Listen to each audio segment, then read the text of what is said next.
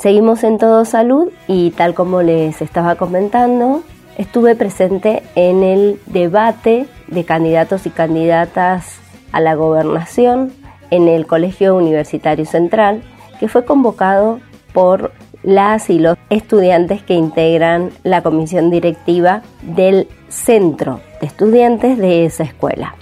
Entre otros temas de los que se habló, vamos a destacar el tramo en el que hablaron de educación, desarrollo juvenil, educación sexual integral y diversidad.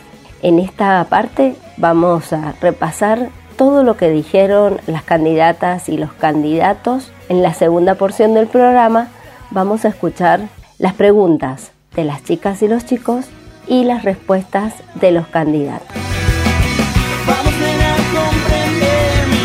La educación dejó de ser prioridad en Mendoza hace siete años. Cuando llegaron al gobierno en Cambia Mendoza, la alianza que componían Alfredo Cornejo y Omar de Marcha.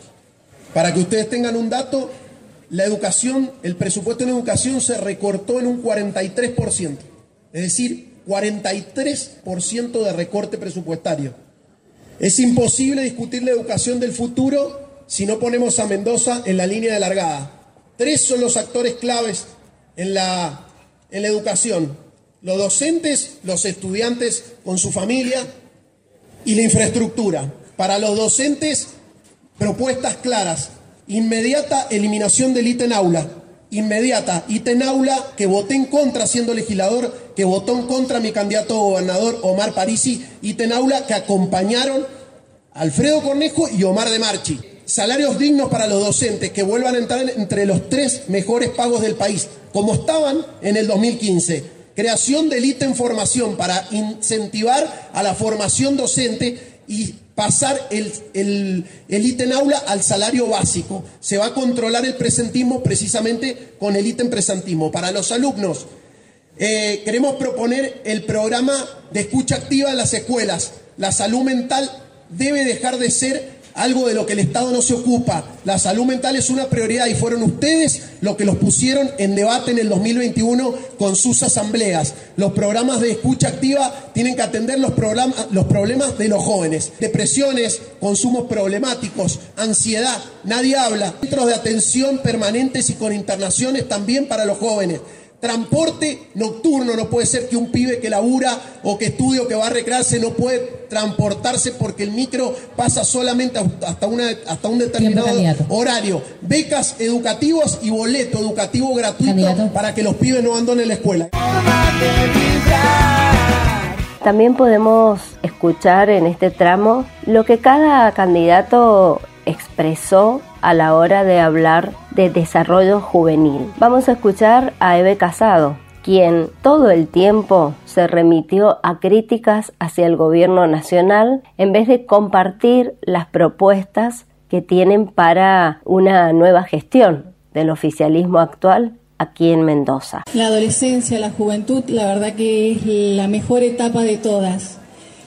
Cuando fue la pandemia, los vi sufrir mucho a todos los adolescentes, a todos los jóvenes, porque se vieron cercenados sus derechos, principalmente el de libre circulación, el de poder estar con cada uno de sus congéneres, el de poder salir a bailar, el de poder ir a los lugares que quisieran cuando quisieran. Como liberal que soy, peleé por cada uno de ustedes y muchas veces se me acusó, se me denunció por decir que estaba bien que hicieran las fiestas clandestinas, porque era una forma de defenderles la salud mental. Hoy vemos que la salud mental es una epidemia, una epidemia que se generó por esos dos años de encierro, por esos dos años donde se les echaba la culpa a ustedes de que llevaban la enfermedad a los mayores, cuando no eran ustedes los portadores. Durante dos años se les echó la, se les impidió la educación, el, poder acudir a la escuela que era fundamental para ustedes. Se les quitó dos años de sus vidas, que es muchísimo a la edad de ustedes. Y yo fui quien, los estuvo defendiendo, quien les estuvo defendiendo las libertades individuales de cada uno de ustedes. La ESI es importante, es importante porque evita un montón de cosas, evita el embarazo, evita enfermedades de transmisión sexual, evita los abusos. Hoy hay un municipio que está denunciado por abusos y cuyo, intendente se hace el tonto y que es candidato a vicegobernador y que ahora está de paseo y no está acá y no está dando la cara como corresponde. Entonces la ESI es importante, la salud mental de los adolescentes es importante, pero también es importante cuidarle las libertades, cuidarle la libertad de cada uno para que puedan elegir lo que quieran, lo que más les convenga, lo que a ustedes les haga feliz y que lo puedan desarrollar.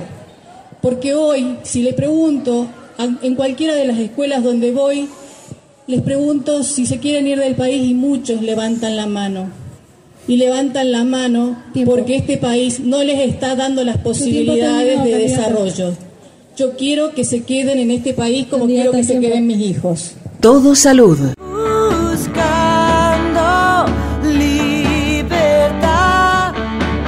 En este tramo sobre desarrollo juvenil, educación sexual integral y diversidad, Mario Vadillo se expresó acerca del trabajo que la provincia debería hacer, la DGE puntualmente, en el acompañamiento a la salud mental de las y los jóvenes.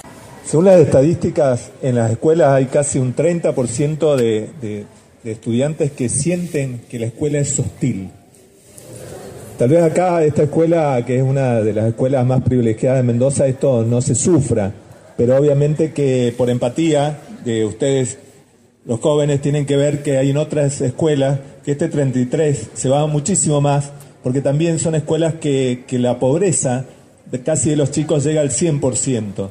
Y eso eh, inevitablemente que no solamente les, les genera que tengan problemas de violencia de género, problemas de acoso sexual, problemas de bullying, es decir, todos esos problemas que, problemas de, con, las drogas, es decir, problemas graves, que esos, esos chicos ven esa hostilidad, pero no es hostilidad, lo están sufriendo.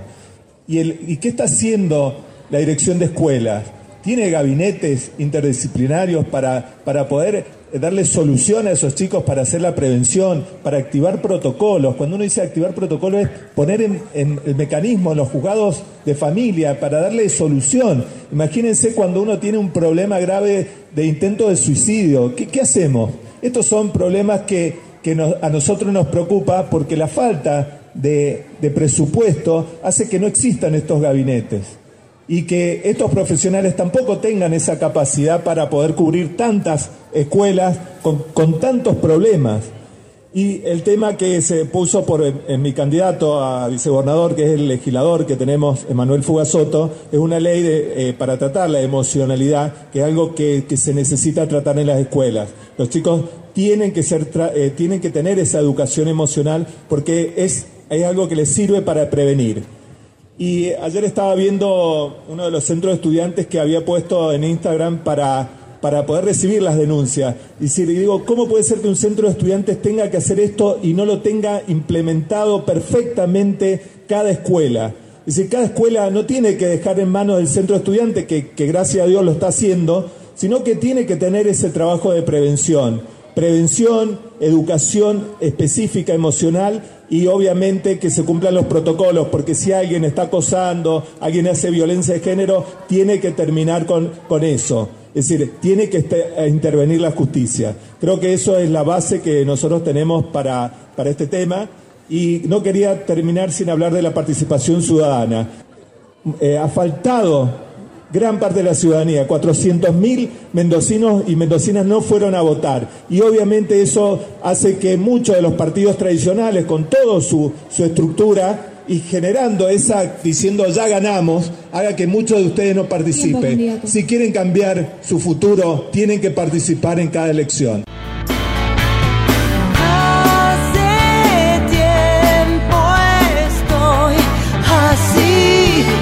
Por su parte, Lautaro Jiménez hizo un llamamiento a las y los jóvenes a una participación activa y a tener cuidado con algunas promesas de campaña que realmente van a ir en contra de sus derechos.